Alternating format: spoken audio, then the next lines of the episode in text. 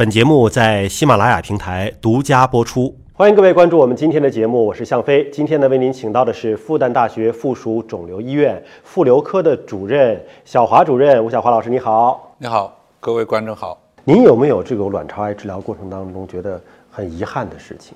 当然是有。像卵巢的年纪轻的人做卵巢癌，我们当时的概念大多数都要把它所有的切掉，就包括它的子宫、卵巢都要切掉。当时的观念，三十年以前，但是呢，现在的观念觉得那个可以完全保留生育功能。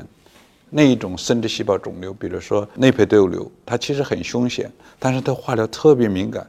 目前的观念和三十年前完全不一样。用目前的观念来讲，这种病人，我们只要把病灶切掉，或者大部分切掉，用化疗，不但挽救他的生命，而且能保留生育功能。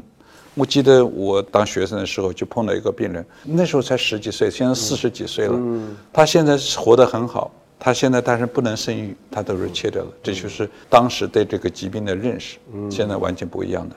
比如说，现在我们如果是知道遗传性的卵巢，我们给他做预防性处理，也可以避免它。这都是现在的一个科学的进步和对卵巢这个疾病的认识，或者精准的治疗，它会更加获益更多，不但保。称他的生存，而且提高他的生活质量，就非常重要。找到一个对患者更好的方式，对，不影响他以后的生活。对。但是刚才说到这个遗传，他也担心啊，他万一传给女儿呢？女儿万一再传给女儿的女儿呢？会不会这个遗传基因就世世代代的传下去了呢？对，所以在国外把遗传性难才叫做 family curse。嗯。其实现在有上帝之手来阻断它，比如说我们对这一种遗传性卵巢。祖母有，母亲有，哦，那外甥女怎么办呢？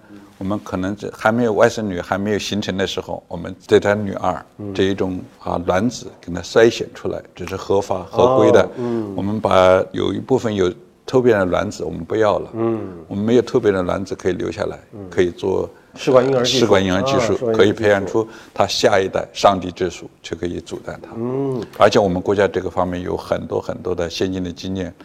黄鹤峰院士，他就是呃专门做这方面的专家。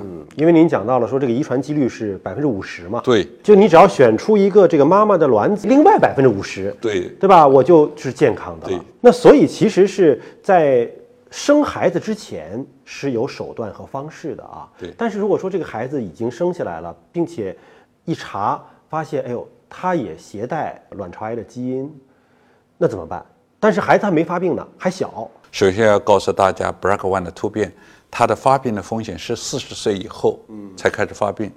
BRCA2 呢是要四十五岁，所以在四十岁以前你就不要干涉他，因为对他的一个携带者，如果是一个小姑娘没有成人，你讲这些事对她的很大的影响，不但在心理有影响，对她的成家生孩子都有影响。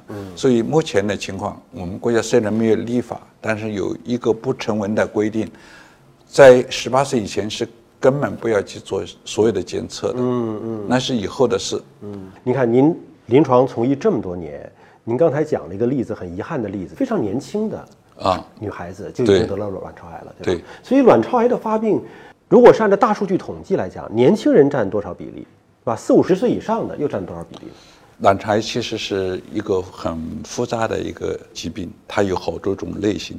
我刚才讲的年纪轻的，往往是生殖细胞肿瘤，不是上皮性的。我们通称的卵巢癌是上皮性的肿瘤，占百分之九十以上，都是五十岁以后才发病的。我讲的生殖性细胞肿瘤也是卵巢的一种，它往往是啊年纪轻的十几岁、二十几岁这样很常见的。这种病人可以保留生育功能。上皮性肿瘤呢，一般。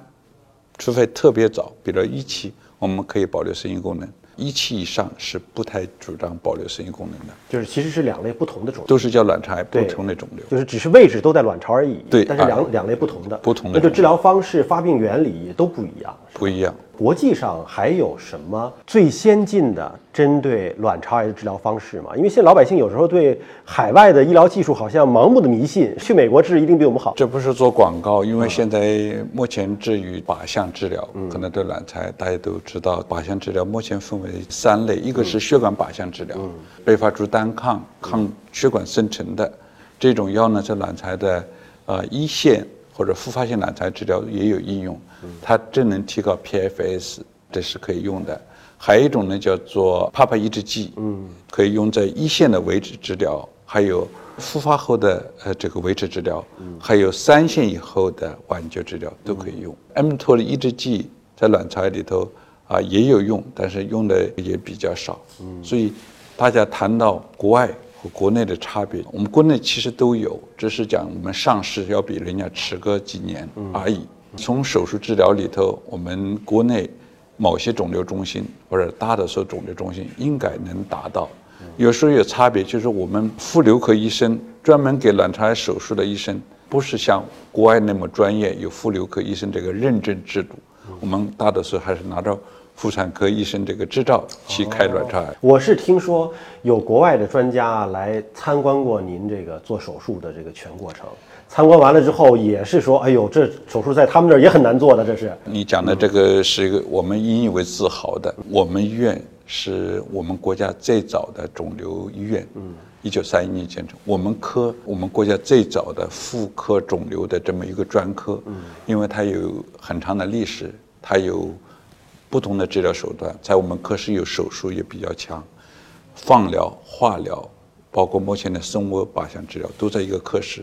呃，多学科在一个科室，我们其实还给国外的一些所谓的专科培训，叫做 Fellow 来培训他们。比如说芝加哥的西北大学，他们定期会送他们的 Fellow 到我们医院来做培训。比如说韩国首尔的国立呃大学的医院，他们也会派的 Fellow 过来。啊，我们经常会保证这种交流。比如说，我们医院是世界上。呃，比较大的肿瘤中心，MD Anderson、MSKCC，我们都是姊妹医院等等，说明我们还是从临床治疗上能达到他们的水准。